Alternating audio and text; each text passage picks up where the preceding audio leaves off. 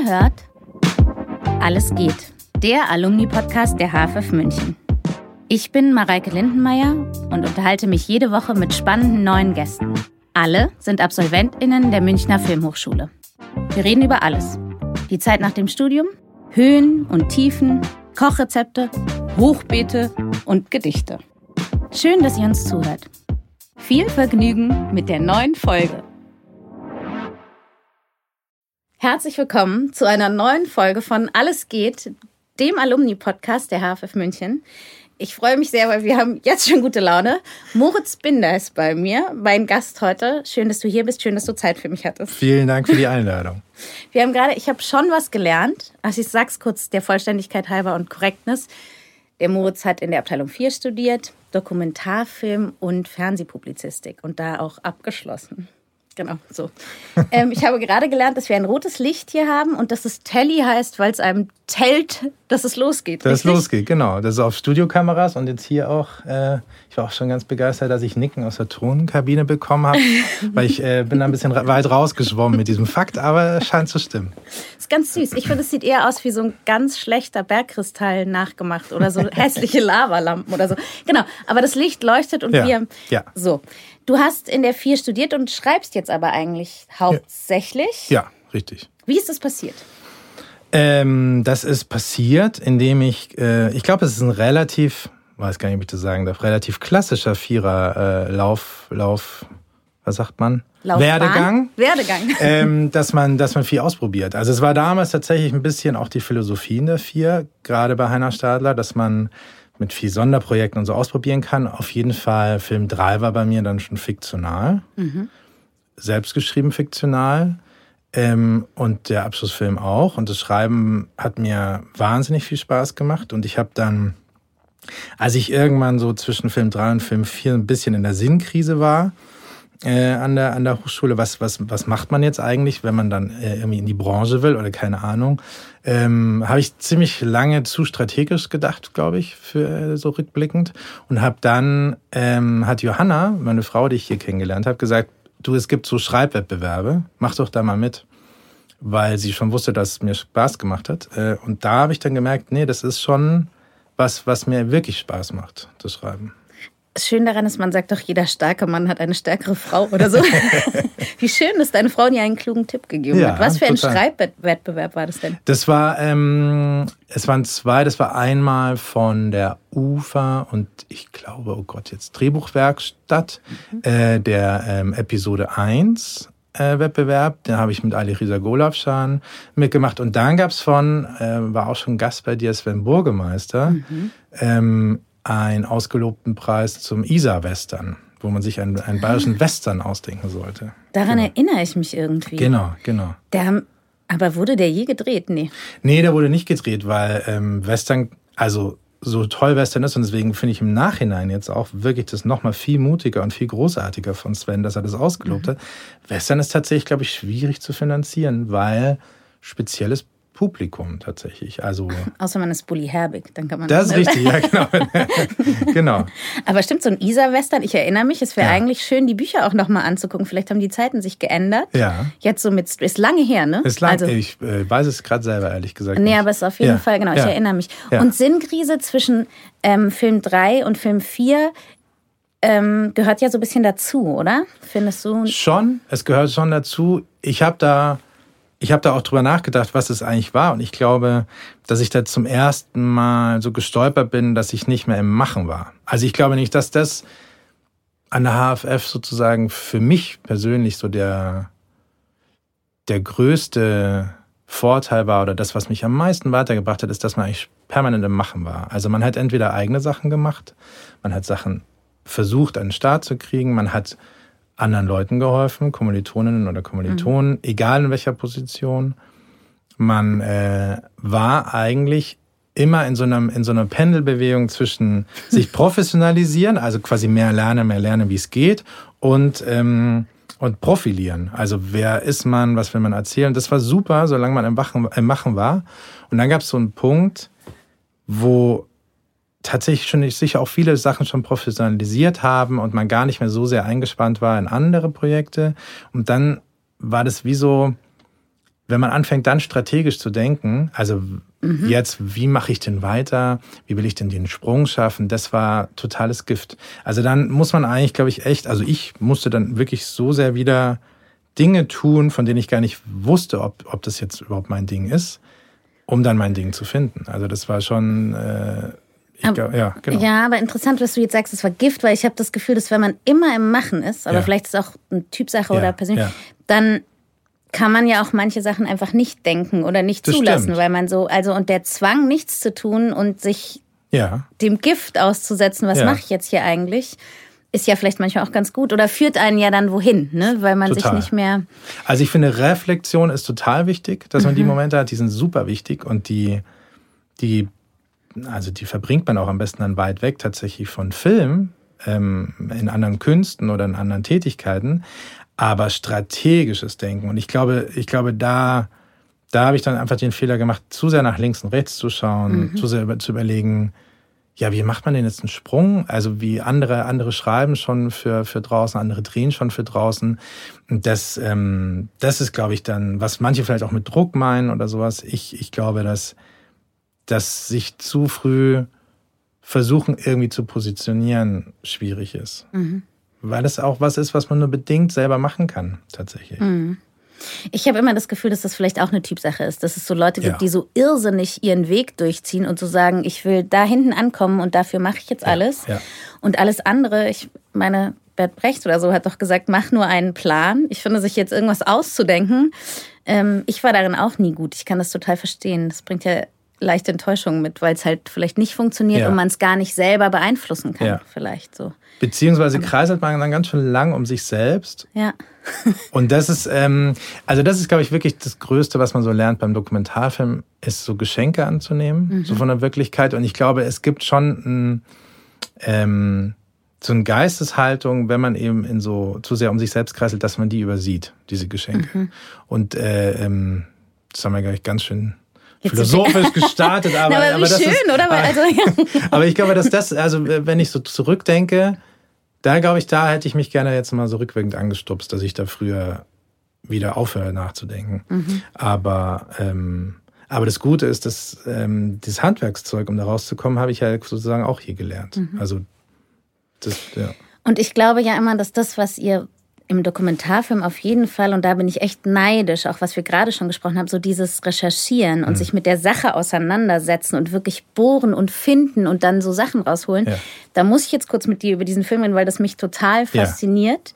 Wir haben gerade kurz über das Olympia-Attentat ja. geredet und ich habe sofort gesagt, ich dachte, ich weiß eigentlich, was passiert ist. Und wenn ich mit dir rede, merke ich sofort, ich weiß es eigentlich nicht oder weiß nur so, wie toll ist es, diese Menschen zu treffen, selber Sachen zu erfahren. Ist das eigentlich das, was dir am meisten Spaß macht oder dann auch diese Ergebnisse in die Schriftform zu bringen? Oder ist beides gleich schön? Oder? Nee, ich glaube also wirklich diese Recherche- und Findungsphase, das ist mein, da fühle ich mich am absolut wohlsten und am natürlichsten auch, weil zu diesem Zeitpunkt ist man irgendwie noch so viel, ist man sozusagen der Kleine. Also mhm. da ist sozusagen, äh, sitzt man einfach da, hört zu, stellt Fragen, mhm. ähm, und lässt diese ganzen Fakten und diese ganzen Emotionen der Leute und deren Erinnerungen erstmal auf sich einprasseln und wirken und, und schauen auch, was macht was mit mir. Mhm. Und das ist, also das ist eigentlich tatsächlich in jedem Projekt meine Lieblingsphase. Wie machst du das, wenn du mit den Leuten redest? Hast du ein Diktiergerät? Schreibst du mit der Hand auf? Bist du mit dem Laptop? Wie merkst du dir Sachen? Wie machst du so einen Katalog von Wissen oder? Also ich lasse eigentlich immer eine äh, Tonaufnahme laufen, die ich mhm. mir eigentlich dann nie wieder anhöre. Also habe ich gemerkt. Also ah. ich nee, nee, es ist schon, es besteht schon der Drang zum Dokumentieren, dass man das jetzt alles gehört hat und wie hat er das eigentlich nochmal gesagt. Aber die Sachen, die was mit dir machen, die hast du dann schon drin. Mhm. Und die kann man sich danach dann vielleicht nochmal aufschreiben, so in Stichpunkten. Meistens bleibt es aber nochmal viel mehr hängen, weil man erzählt es dann jemandem. Mhm. Also entweder man erzählt es zu Hause oder man erzählt es dann äh, den Leuten, die da mitwirken. Mhm. Und da merkt man auf einmal, ah, das macht auch was mit denen und dann ist es da. Also mhm. dann gibt es diesen Moment oder diesen Fakt einfach. Und da ist jetzt auch, ähm, das stelle ich mir irrsinnig spannend vor, dass man dann so immer noch mehr entdeckt und über die Leute ja dann auch wieder neue Leute entdeckt und auch einen ganz neuen Blickwinkel bekommt, ja. bestimmt so. Wie bist ähm, du zu Tim Fehlbaum gekommen, mit dem du jetzt den Film geschrieben hast? Ähm, zu Tim bin ich gekommen über tatsächlich über Thomas Wöbke, mhm. der ja der kein Absolvent der Hochschule ist, aber der Hochschule so verbunden, mhm. dass er eigentlich quasi ein, ein, ein Fast-Alumni ist, würde ich sagen. Nee, also der hat ja, der hat ja viele quasi begleitet, die hier studiert haben. Und genau, über Thomas. Äh, Thomas ist wahnsinnig gewitzt und gut im, im Zusammenbringen von Leuten. Mhm. Und Tim kannte ich sozusagen aus meiner Studienzeit noch halt als Tim Fehlbaum, der hell gemacht hat. Also mhm. ich habe mal gewunken ja. oder sowas. Oder Hallo gesagt. Ich habe ihm auch mal meinen Film 3 geschickt, weil sie noch, und es kam eine irre nette, super coole Mail zurück. Mhm. Ähm, aber nee, und Thomas hatte recht, das war ein perfekt Match. Also wir verstehen uns wahnsinnig gut mhm. und greifen super ineinander. Sowas finde ich immer so schön und das finde ich selber ein bisschen verrückt, wenn auf einmal man so weiß, ihr seid eigentlich die Erwachsenen jetzt, ihr seid jetzt die Filmemacher, ne? Und man denkt immer so, krass, das ist so Tim Fehlbaum, jetzt sitze ich so mit dem am Tisch, aber du bist ja jetzt auch Moritz Binder und es gibt bestimmt Leute, die so denken, hallo. Das finde ich selber immer, ich bin immer noch erstaunt und denke ja. mal so, Wahnsinn, die Erwachsenen ja. machen Filme jetzt einfach. Ja, ich glaube, ich glaube, in dem Moment, wo man sich als selber als den oder der oder die Erwachsene sieht, dann schleicht sich eher was nochmal was anderes ein. Mhm. Also ich, es ist einfach das eigentlich habe ich gemerkt, kurz nach der HFF dachte ich, okay, jetzt muss man alles professionalisieren, jetzt braucht man eine gute Aktentasche. Also nicht mhm. wirklich, aber so als, als, als Bild gesagt, jetzt muss man irgendwie äh, professionell sein. Und jetzt merke ich erst wieder, eigentlich ist sozusagen der perfekte Zustand des Arbeitens wieder der wie an der HFF. Also, dass alle Sachen keine Rolle spielen, dass, dass, ähm, dass da einfach Leute am Tisch sitzen, die gut miteinander können. Mhm. Das ist schon mal so wichtig. Das ist, darauf achtet man so sehr während des Studiums und danach denkt man, ja, es geht schon, wenn man eigentlich ein komisches Gefühl hat. Es geht dann aber eigentlich nicht, wenn man ein komisches mhm. Gefühl hat. Also, ähm, ja, nee, ich, also ich glaube, der Idealzustand in der sogenannten Branche ist wieder so zu arbeiten wie hier. Mhm. Aber das ist doch auch ganz schön, weil man sozusagen, jetzt waren wir so philosophisch, jetzt kann ja. ich was Oberflächliches sagen. Ja, ich finde auch manchmal ganz interessant, den Studierenden zuzuschauen, wie sich auch alleine so ein äußerlicher Stil dann so verändert. Ne? Ja. Man plötzlich so denkt, ich muss sowas präsentieren ja. und ich muss so ganz modisch oder so ganz absurd oberflächlich. Ne? Ja. Und ich glaube aber, dass das ja irgendwie dazugehört, dann zurückzukommen und zu sagen, okay, meine Haare sind nicht geschnitten, aber ich weiß, ich kann mit dir. Also letztendlich kommt man aufs Banden knüpfen oder ja, Banden. Ja. So, und ich habe aber auch das Gefühl, dass ihr echt total gut darin seid. Oder also vielleicht täusche ich mich, aber ich habe schon das Gefühl, dass euer Kurs oder euer ja. Jahrgang so sehr verbunden ist, so mit. Unser Jahrgang ist sehr, sehr über die Abteilungen verbunden. Mhm. Also ich mhm. glaube, dass ähm, ja bei uns hatte ich immer das Gefühl, dass es nicht in die Abteilungen zerfällt. Ich glaube, das hat auch mit einem relativ traurigen äh, Fakt zu tun, dass, dass eine Kommilitonin verstorben ist im zweiten Semester mhm. bei uns. Und das war so der, der Moment, wo wir, also das glaube ich, werde ich auch nicht vergessen, wo wir einfach auch geschlossen zu dieser Beerdigung gefahren sind, als kompletter Jahrgang. Also, also ja. Und das hat schon was gemacht. Wir haben, ähm, wir haben dann ja auch damals in Giesing noch einen Baum gepflanzt für die Anna, der mhm. Ultra netter war, also muss ich sagen, mit umgezogen wurde. Also der, Wirklich? ja, der, das ist der kleine Ginkgo-Baum äh, vor dem grauen Haus. Ähm, das war, das, das hat mich sehr beeindruckt, dass das quasi mit eingeplant wurde, dieser, der Umzug dieses Baumes. Das hat mir viel über die Hochschule verraten damals, wie die, wie die so denkt über die Studierenden. Das fand ich echt sehr schön. Und ich glaube auf jeden Fall dieses doch sehr tragische Erlebnis und das, das hat uns irgendwie, ich weiß noch, dass dann die Abteilung 3 Studierenden haben dann ähm, jeder eine Einstellung gedreht in ihrem Film 1 für die Anna und sowas, weil, also das hat irgendwie uns kurz mal so zusammengeschweißt. Und das blieb dann sozusagen, dieses Gefühl, glaube ich, blieb. Also da gab es auch ganz tolle Leute, äh, wie die Isabel Haug oder so, die einfach ganz viel organisiert haben, irgendwelche Hütten organisiert haben und so. Also das war immer eine sehr gemeinschaftliche Sache, die natürlich dann zwangsläufig irgendwann in Banden zerfällt. Also, dass sich fünf, sechs Leute finden, die sich jetzt irgendwie die, die mehr teilen, nochmal Ansichten teilen und, und Philosophie teilen. Aber es war trotzdem immer der Verbu das Verbundenheitsgefühl mhm. da. Gut, aber das fände ich jetzt auch viel verlangt. 50 Leute für immer ja, verbunden. Ja, das wäre eine große Bande. Das ja nicht eine sehr große Bande. aber wie schön, ich wusste das mit dem Ginkgo-Baum nicht. Ja. Ähm, das finde ich jetzt auch ähm, großartig, wer auch immer dafür verantwortlich ist. Ich weiß auch nicht, wer diesen. also Anna Meyer hat den damals besorgt, weiß ich noch, über ihre Eltern Über natürlich. ihre, ja. Aber wer damals dafür gesorgt hat, dass der umgezogen wird, weiß Das- ich nicht, aber vielen Dank. an Ja, finde ich auch. Das ist echt. Ähm, ich habe gerade die Anekdote gehört, was ich auch noch nie gehört habe und noch ähm, rausfinden muss, ob es war, ist, dass ja, in den Grundsteinen der Hochschule eine Filmkamera Hab ich auch gehört. Wirklich? Hab ich auch habe das gestern zum allerersten Mal gehört, dass Ja. da eine echte Filmkamera im Grundstein liegt. Das werden wir nie rausfinden. Wirklich, wir müssen Wir könnten mal, nachschauen, Herr Slansky weiß es bestimmt. Ja, bestimmt. weiß es, genau. ja. Das ist echt. Ja, toll. Jetzt muss ich irgendwie kurz von Anna und dem Ginkgo-Baum Ja. wieder, weil das ähm, rührt mich sehr und das finde ich wirklich, ähm, ja. das Ist halt ein schon ein guter schöne, schönes Teil Bild für diese dieser- Schule. Ja, Ja, finde ich Also, auch. Ähm, du hast vorhin gesagt, dass man, wenn man kurz rauskommen will, was macht, was nichts mit Film zu tun hat, Mhm. und du weißt, dass das was ist, was mich immer sehr interessiert, was man so macht, um so seine Ruhe zu finden, ja? Ja, Ähm, meine Vorstellungen sind ja immer Hochbeete, Gedichte schreiben, Ja. Gitarre spielen. Ali hat gesagt, ähm, Autos ohne Reifen schnitzen. schnitzen, genau. Du, ah, ich weiß was Gutes. Jetzt verrate ich was Privates. Du kannst gut basteln.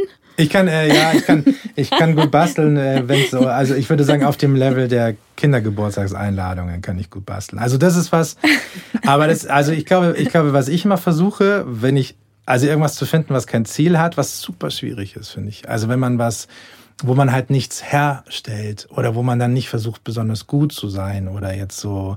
Und das, also das, das, das, da, da, das hilft mir und da habe ich was gefunden, in dem ich quasi total schlecht bin und es mir trotzdem Spaß macht. Ist tatsächlich Ölmalerei. Weil man kann die nicht vorzeigen, muss ich ehrlich sagen. Aber das Gute ist, in dem Moment, während man es macht, geht's wirklich, also hat es halt kein Ziel. Also sozusagen, es hat jetzt nicht so, dass man sagt, ich stelle, also weiß, weil ich sozusagen dann auch abstrakt male, es geht dann nicht um, ich muss jetzt einfach dieses Haus perfekt darstellen oder meine Interpretation dieses Hauses, sondern man guckt sich auch an, schmiert die Farbe zu sehr oder zu wenig, ähm, ähm, ist es jetzt eigentlich, will man es glatter haben oder will man es rauer haben, ist es eigentlich überhaupt eine schöne Farbe, die ich da gerade drauf mache? Also das ist dann so sehr der Moment, das ist tatsächlich, aber ich muss auch sagen, mit zwei Kindern kommt man selten dazu, aber das ist ein total angenehmer Moment, wenn man einfach nicht an das Produkt denkt oder an das Werk oder wie auch immer. Interessant, dass du das als ohne Ziel, das finde ich spannend. Weil ich immer das Gefühl habe, ich möchte was machen, wo ich sowas in der Hand habe danach. So. Ja. Aber und dann ist noch meine Frage, weil lustigerweise hat mein Mann gerade angefangen mit Acrylfarben zu na, malen. Ja, ja, ja. Ähm, was ist nochmal, Ölfarben sind einfach fester oder warum, wie entscheidet man sich für was? Also ich glaube, es kommt darauf an, wie geduldig man ist. Ich bin super ungeduldig und deswegen habe ich mir Ölfarbe genommen, weil die ist einfach unerbittlich und verlangt dir Geduld ab. Also, weil eine Ölfarbe muss tagelang, manchmal auch wochenlang trocknen, die erste Schicht, bis du wieder drüber kannst.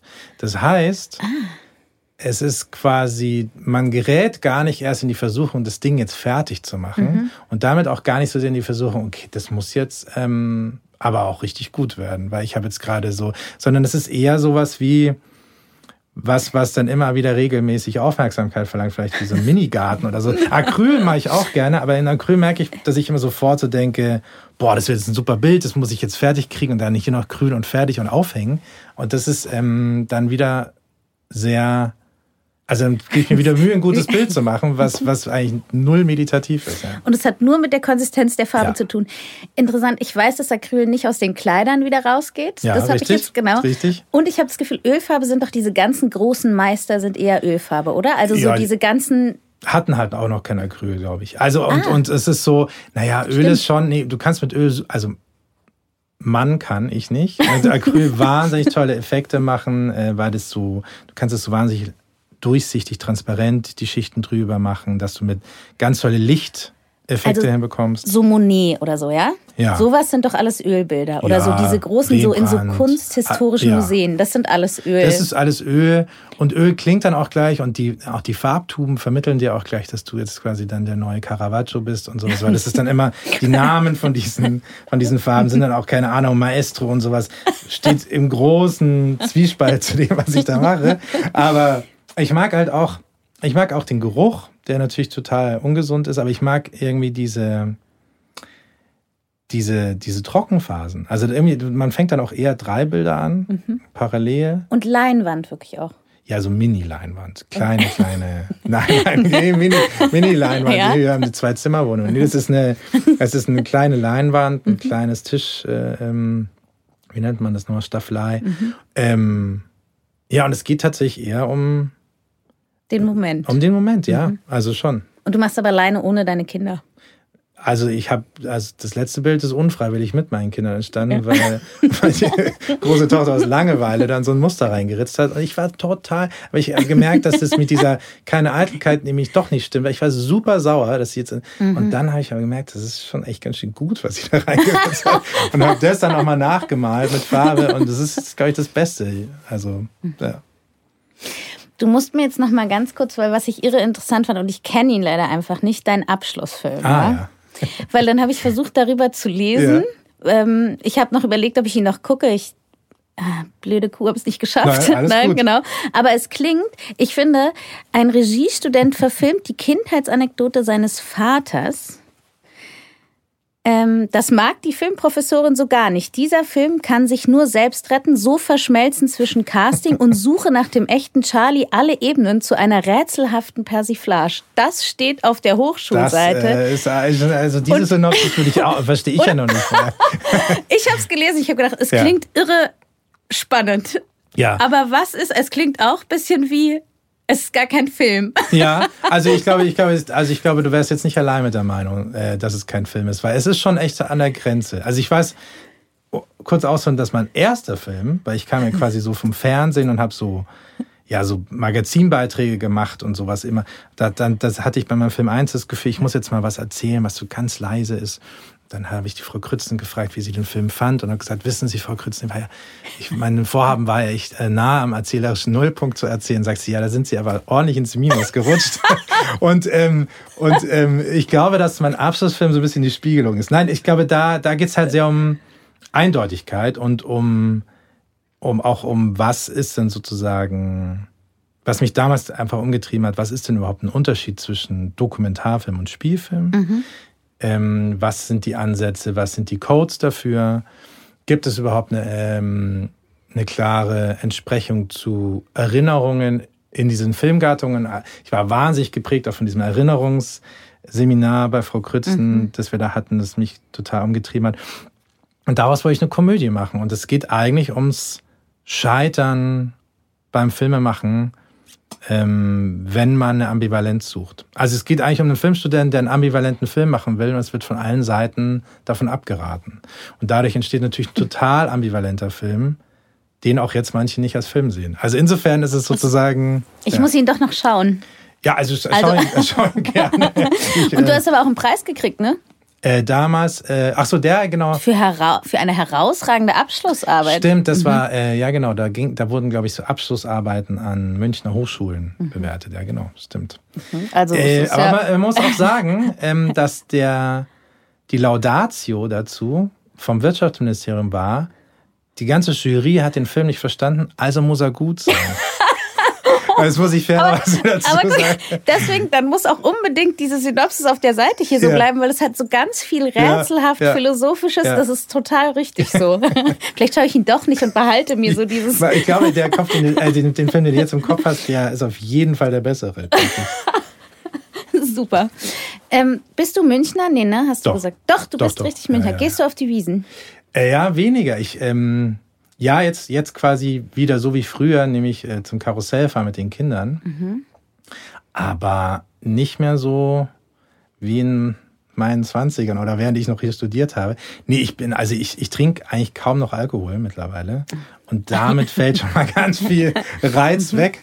Ähm, aber ich weiß wieder sozusagen jetzt die, also ich habe mich ja jetzt einfach zwei Dekaden gefühlt auf der Bierstraße aufgehalten, wenn ich draußen war. Und jetzt bin ich wieder mehr auf der Spielstraße. Und das ist schon auch ganz schön toll. Also da, also die, da diese völlig überteuerten Bahnen zu fahren. Jetzt war ich äh, mit meiner Großen zum ersten Mal wilde Maus fahren. Das ist schon toll. Also das mache ich gerne, ja. Ja? Weil Ja. siehst du, hier steht nämlich, fährst du Fahrgeschäfte eigentlich. Ah ja, ja, falsch. Weil ich mich, ja, bist du mutig auch? So? Überhaupt nicht. Ich, ähm, also wilde Maus geht noch. Aber wilde Maus ist schon, ich finde das ganz schön, diese Ruckelecken sind für mich schon. Die Ruckelecken, also man also, muss hinten sitzen in der wilden Maus. Weil wenn du vorne sitzt, die, vor, die vordere Bank geht so leicht über die Kante. Das ist schrecklich. Die hintere, da siehst du nur, wie die das Vorderleute über ah. die Kante gehen. Aber es hat ein bisschen was mit Schadenfreude dann auch zu tun. Angsthase und Schadenfroh sitzt hinten in der wilden Maus. Ein bisschen, ein bisschen. Nee, aber also, nee, ich bin überhaupt nicht mutig. Ich weiß noch, dass, ähm, als Alerisa für Goldfische ähm, damals recherchiert hat, sind wir in den, weiß ich gar nicht mehr, doch, äh, wie hieß der denn noch? Skyline Park gefahren. Und da. Also Warum? Also, weil, weil da, weil quasi Goldfische, also Alis Film endet in einer, in einer Vergnügungspark-Sequenz. Und er wollte Fahrgeschäfte gucken. Und er hatte kein Auto, ich hatte ein Auto. Und er hat gesagt, er zahlt die Eintrittskarte. und dann sind wir dahin. Und das war, also das ist wirklich posttraumatisch. Diese, diese, da gibt's eine äh, ich weiß nicht, ob man das Achterbahn nennt, die ist einfach wie ein O geformt.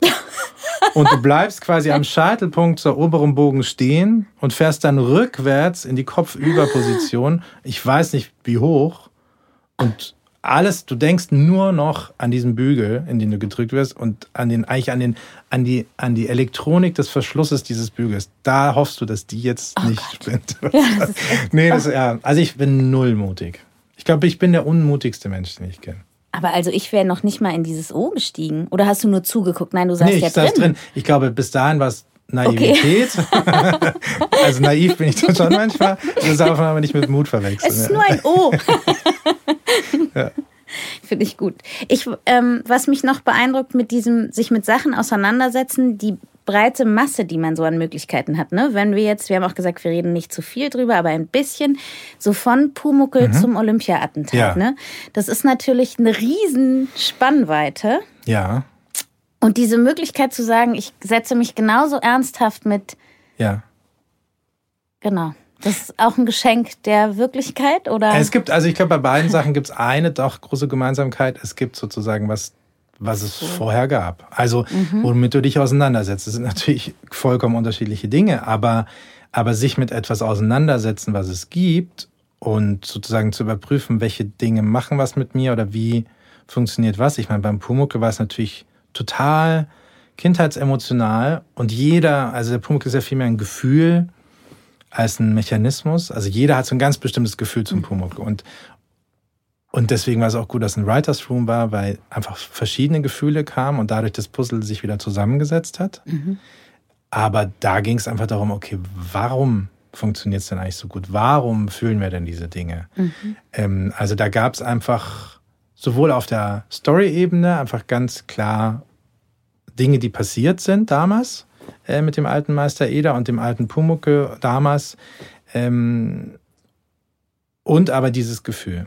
Und ich glaube, das war schon super, dem nachzuspüren. Und es ist auch, es ist auch sozusagen unter all diesen, sage ich jetzt mal, Krimis oder auch anderen Sachen, die ich geschrieben habe, war das schon insofern so besonders, weil es halt zum ersten Mal, wenn man da quasi beim Kinderfilmfest im, im Saal sitzt, da gibt's kein Verstecken.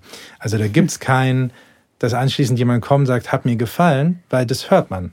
Man hört es in dem ja. Moment. Ob und bei Kindern nochmal extremer natürlich ähm, lachen und weinen die oder halt nicht. Und, und das, so aufgeregt war ich, glaube ich, noch nie. Wie bei der Vorführung. Einfach, ja. weil ich wusste, jetzt, jetzt werde ich ich werde es wird mir keiner danach schönreden können. Ja, verrückt. Und wart ihr in diesem Writers Room lauter Kinder der alten Pumuckelzeit eigentlich? Ja, unterschiedlicher Generationen. Unterschiedliche Generationen ein bisschen, aber wir hatten schon alle gemeinsam die Oma und den Kakao und, und sich den erinnern Fernseher an und sich dieses, erinnern schon, ja. Weil das finde ich immer das Verrückte. Ähm, die Frage bei der Wiederherstellung von diesen alten Dingen, ja. Mhm. Ähm, wie viel Sentimentalität darf man behalten genau. und wie viel muss man auch den neuen Kindern halt sagen, genau. ja, und müssen wir als Alte auch so großzügig sein und sagen, vielleicht lachen die jetzt über andere Sachen oder ja. so. Ähm, genau, wir hören jetzt auch gleich wieder auf, aber ich muss an dieser Stelle nochmal sagen, weil ich bin so begeistert, weil ich hätte wirklich, ich hatte auch ein bisschen Angst zu gucken, weil es sind viele Leute beim Pumuckel, die ich sehr schätze und ich hatte Angst, ihnen in die Augen zu schauen vielleicht. ähm, genau, und ich kann mich nur tief verneigen. Wir können noch sagen, dass alle, das darf ich bestimmt eigentlich nicht, alle müssen ein Abo abschließen bei RTL Plus. Ne? Das Richtig? stimmt, ja. Genau. genau. wir genau. dürfen, glaube ich, eigentlich, aber das sagen wir jetzt einfach. Ja, gerne. Genau. Wir, am ähm, Ende des Jahres. Genau, irgendwann im Dezember bei RTL Plus. Ne? Wir Ende sind nicht Jahres. so gut vorbereitet nee, gerade nee, beide. Es ist alles gut. Also Ende des Jahres RTL Plus stimmt. Und Abo stimmt auch. Genau, und dann wieder kündigen, wenn der Pumuckel vorbei ist, damit alle merken, damit es alle wissen, nur das ist, das ist eine gute Strategie. Oder? Das finde ich super. Genau. Ja. ja, das machen wir so. Kannst du ein Instrument spielen? Nicht mehr. Also ich konnte eine Zeit lang Saxophon. Ich habe es aber aufgehört, weil es so laut ist mhm. und man ständig quasi Fortschrittskommentare und Status, Status von den Berichte von den Nachbarn kriegt. Also es war als Kind schon so, dass, äh, dass die Nachbarn meinten, also jetzt langsam kann er's. Und das ist eigentlich für jemand, der, also ist eigentlich ganz schrecklich für jemand, der der gar nicht so sehr gerne im Mittelpunkt steht, ist Saxophon in einem Mietshaus das sehr falsche Instrument. So Triangel kann ja, man dann gut so, genau, spielen sowas. oder so. Ja. Jetzt habe ich vor Saxophon meine Frage, nein, habe ich nicht. Du hast vorhin gesagt, ähm, Du hast mal auch was gelesen über einen betrunkenen Schiedsrichter. Ah ja, genau. Als du das erzählt hast, habe ich mich gefragt, woher nimmst du so Geschichten? Liest du Zeitungen wirklich oder liest du Bücher oder bist du ein Fernsehschauer noch oder ein Also ich bin ich bin ein oh, gute Frage. Also Zeitung ja, mhm. aber jetzt gar nicht so so in Papierform noch oder ja, so? wenn dann Papier. Ja, cool. Also wenn mhm. dann Papier und wenn dann sozusagen eher Richtung Wochenende. Mhm. Ähm, weil ich schon auch, ich, ich versuche es immer unter der Woche und kaufe mir dann brav ein und gehe ins Büro und dann liegt die da. Mhm. Also das schaffe ich einfach nicht. Aber ich, also dieses kleine Büro, das ich habe, ist wirklich vollgestellt mit Büchern, die ich manchmal gelesen habe, manchmal nicht. Viele Sachbücher, viele Flohmarktfunde. Also ich bin sehr begeisterungsfähig, schnell begeisterungsfähig und nehme schnell Sachen mit. Mhm. Und manchmal habe ich die auch noch im Hinterkopf, ah, die habe ich ja. Und dann habe ich manchmal wie das Gefühl, dass man, dass man so zum Bücherregal geht und wenn man die drei richtigen Bücher rauszieht, die eigentlich nichts miteinander zu tun haben, hat man schon manchmal eine, eine Geschichte oder eine, zumindest eine Weltensammlung. eine Weltensammlung. Aber hast du ein Notizbuch bei dir? Ja.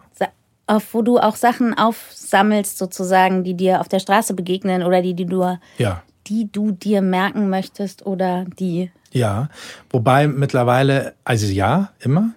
Aber mittlerweile ist es dann fast schon so, oder das ist der Vorteil, wenn man parallel mehrere Projekte hat, habe ich gemerkt, dass man so Erfahrungen oder Gedankenblitze oft in eins von den dreien oder sowas schon einordnen kann. Das ist total angenehm. Also wirklich, also doch, wenn ich was habe, was nirgends passt, dann sammle ich das auch. Da habe ich, ich ja, absolut. Doch, ich sammle sehr viel so Aber Gedankenblitze. Dann bist du total strukturiert, wenn du einen Gedankenblitz sofort in ein Projekt einordnen kannst. Das ist ja, also das finde ich bewundernswert. ah, das ist gar nicht so Struktur, sondern man hat ja so ein Grundgefühl, ist das jetzt also wäre das ein super. Ist das ein Pumuckel oder Olympia? Ja, oder wäre das jetzt ein super Moment für einen Tatort, wo du sagst, ja. ach, also, also der Tatort, den ich damals mit Johanna geschrieben habe, der ist auf einem, kann ich schon sagen, Bayern 2 äh, Beitrag, den ich im Auto völlig genervt im Stau gehört habe, wo ich über luzides Träumen zum ersten Mal gehört habe, dass das sozusagen zur Leistungssteigerung einge... Dann, dann, dann mhm. ging es sofort los. Also mhm.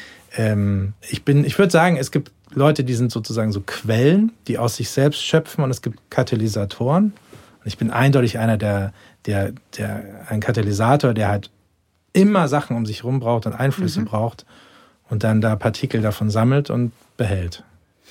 Guck, wie schön, dass du sagst im Radio, weil ich finde, Radio ist eine irrsinnige Quelle an mhm. Geschichten immer. Also ja. wenn man die Geschichten, die man im Radio hört, das ist ja absurd und ja. toll und das ist so breit und so viel. Guck mal, Flamenco? Jetzt siehst du, ja. Oh, na, sehr schön. Das lohnt sich, hier, hier mal dabei zu sein. Das ist Oder? Voll. Extra nochmal für dich. Dankeschön. Wir erklären das ganz kurz. Moritz und Eva haben sich heute kennengelernt. Und Moritz hat gesagt, ah, das ist Eva mit dem Flamenco. Das werden wir jetzt für immer behalten. Ja. Und es ist gar kein Flamenco, es ist ein It's a Rap. Nein, was doch, hast du doch, gesagt? Es ist Flamenco. Es ist Flamenco. Okay. Okay, das heißt aber, oh Gott, unsere Zeit ist. Okay, okay, ähm, okay. Jetzt müssen wir uns kurz konzentrieren nochmal. Ja. Gut, dass du Radio hörst. Ja. Ich glaube, Katalysatoren sind auf jeden Fall ich weiß nicht, nee, das ist jetzt ein, aber ich habe das Gefühl, wenn man offen ist und die Wunder, wie du auch gesagt hast, und die Geschenke und die Geschichten aufnehmen kann, ist man irgendwie. Ach, das ist, ich weiß es nicht. Ich, es ist die Frage, sitzt man gerne zwischen ganz vielen Dingen und arbeitet, so wie ich, oder sitzt man gerne an einem total leeren Schreibtisch mit sich allein? Und ich glaube, das sind zwei unterschiedliche Arbeitsmodi und ich liebe einfach zwischen, also wenn du das sehen würdest, wo ich da sitze, das, Also das ist einfach wahnsinnig viele Dinge sind da. Aber ich sitze auch zwischen wahnsinnig vielen Dingen. Deswegen, ähm, ich finde noch schön, dass ihr darüber reden wir einfach beim nächsten Mal oder Ja. wir machen doch noch einen Liebespodcast Ah, ja, ja. mit ein- genau, ähm, dass ihr zusammenarbeitet auch, du und Johanna, genau. genau. Und ähm, das Wichtigste ist jetzt, das klären wir irgendwann anders, vielleicht mit Johanna oder beim, genau. Ähm, was würdest du, wenn du nochmal anfangen würdest, Ja. weißt du, hier zu studieren? Ja. Was gerade, das müssen wir jetzt einmal kurz dem Aufmerksamkeit Ja, das schenken, das Wahnsinn. hinter uns nämlich eine Sicherheitsschulung für die Erstsemester stattfindet, die inzwischen von brennenden Stuntmen, die gelöscht werden, ja. Da kann der Moritz nur sagen, ihr habt, was habt ihr Ja, wir- gelernt? also Fluchtwege. Nein, ich weiß es gar nicht. Hatten wir sowas? Ich kann mich an die Prologwoche erinnern, wo uns gesagt wurde, man- es wird sich rausstellen, ob sie vorne links oder hinten rechts im Taxi sitzen, wenn sie fertig sind. Also nee, ich kann mich an viele Vorträge, gute Vorträge auch erinnern, aber brennende Stuntmen habe ich noch nie in meinem Leben gesehen. Genau, also die Hochschule hat zweit nach, wir sind auf dem Aufsteigenden. Gut, was soll man machen, wenn man jetzt hier, schau, jetzt kommt man hier an und dann Ja. brennen Stuntmen. Wie kommt man zurück auf den Boden der Tatsachen und Ah, ich glaube, ah, gute Frage. Äh, ähm, also wofür ich immer plädiere, ist machen, machen, machen. Und zwar auch, ja, wie sage ich das jetzt, ohne Ärger zu kriegen? Also charmant sich um manche Bürokratien herummogeln, aber immer charmant und höflich. Also nie einfach so, sondern es gibt schon auch Bürokratien, die kann man mit Charme überwinden und, und, und auf eine gute Art und Weise wirklich jeden Euro aus diesem Studio rauspressen. Im, im, im Sinne von Dinge, die angeboten werden, nutzen. Also ich, ich hatte das Glück, zweimal beim Close-Up dabei gewesen zu sein. Ich durfte mit, mit, mit, mit äh, Sonderprojektgeld an der Kunstakademie Kunstinstallationen verwirklichen. warst du auch im Atelier? Im Atelier war Da ich. in der, in der Kirchmedia Nee, da war ich nicht. Nee, wurde ich nie genommen. Wurde ich, glaube ich, viermal abgelehnt. Ich habe ich, Oh. ich äh, habe ja auch den traurigen Rekord, dass ich mich viermal hier beworben habe an der HFF. Ich bin so ein. Wie gut die HFF soll glücklich sein, dass sie dich irgendwann genommen hat. Aber ich Also- meine insgesamt einfach wirklich machen, auch also auch wenn es auf dem ersten, ja keine Ahnung, wenn es wenn es auf den ersten Blick so aussieht, als ob das jetzt nicht mein Ding ist und ach was was soll mir das bringen, machen. Und zwar jedes Seminar machen, jedes jedes Angebot an Budget nutzen, um was zu machen, die, die Technik ausleihen hier, die, die kann man für Sonder, also zu meiner Zeit für Sonderprojekte einfach ausleihen und probieren. Ich glaube, dass nur das einen sozusagen erstmal an die Bande bringt mit anderen, also dass man, dass man viele Fingerübungen macht und eben auch an das eigene Erzählen und den eigenen Anspruch und das, was in einem halt irgendwie brennt und raus will. Wie schön. Und guck mal, die Hochschule musste so lange warten, damit du in diesem schönen Kurs warst, der so ein toller. Stimmt. Ja, ich hatte es hat großes Glück, hatte alles seinen Sinn. Ja. Alles seinen Sinn. Ich danke dir sehr für diese vielen klugen und philosophischen und schönen Worte. Danke dir. Schön, dass du da warst. Ähm, Wir machen einfach irgendwann weiter. Bitte, ich. unbedingt. Tschüss. Tschüss. Jetzt geht der Telly aus. Das war Alles geht für diese Woche. Ich bedanke mich sehr für die Unterstützung, natürlich bei der HFF München und beim Freundeskreis. Die Show Notes und alle Infos zu jeder Folge findest du auf der Webseite zum Podcast. Wenn dir gefällt, was wir hier machen, freue ich mich sehr über Sterne, Likes, Herzen und Weiterempfehlungen. Ansonsten lass uns gerne einen Kommentar oder Feedback da. Bis nächste Woche bei Alles geht.